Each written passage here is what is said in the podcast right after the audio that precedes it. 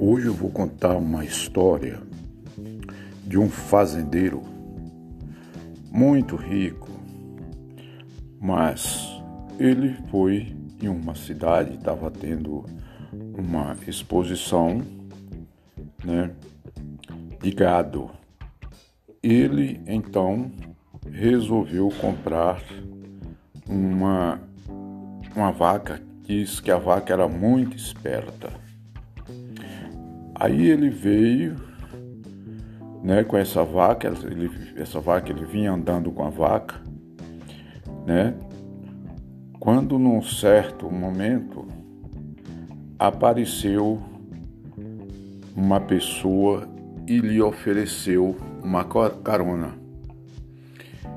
Ele, ele aceitou a carona. Só que o rapaz falou, mas e a vaca, como é que vai fazer? Não, essa vaca ela é ensinada, ela é esperta. Você pode ficar tranquilo.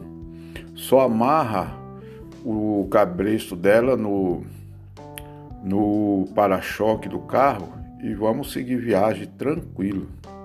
Moço, mas não, não vai ter problema. Eu falei, não, eu comprei essa vaca porque ela é uma vaca especial. Não é qualquer vaquinha, não, é uma vaca especial.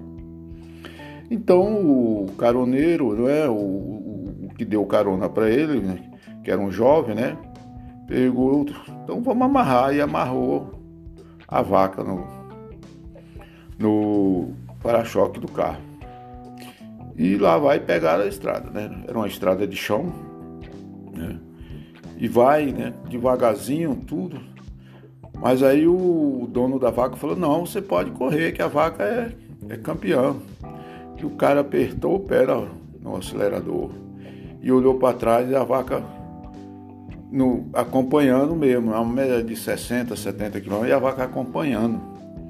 Né?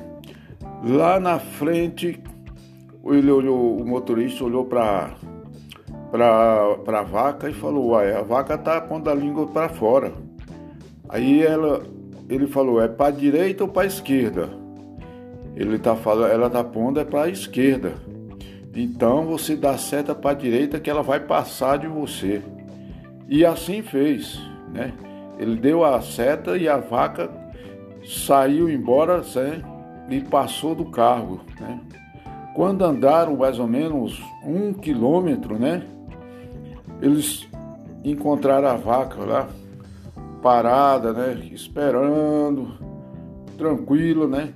E para surpresa, né? Para surpresa que a vaca estava totalmente descansada debaixo de um pé de piqui, tranquila, tranquila, né?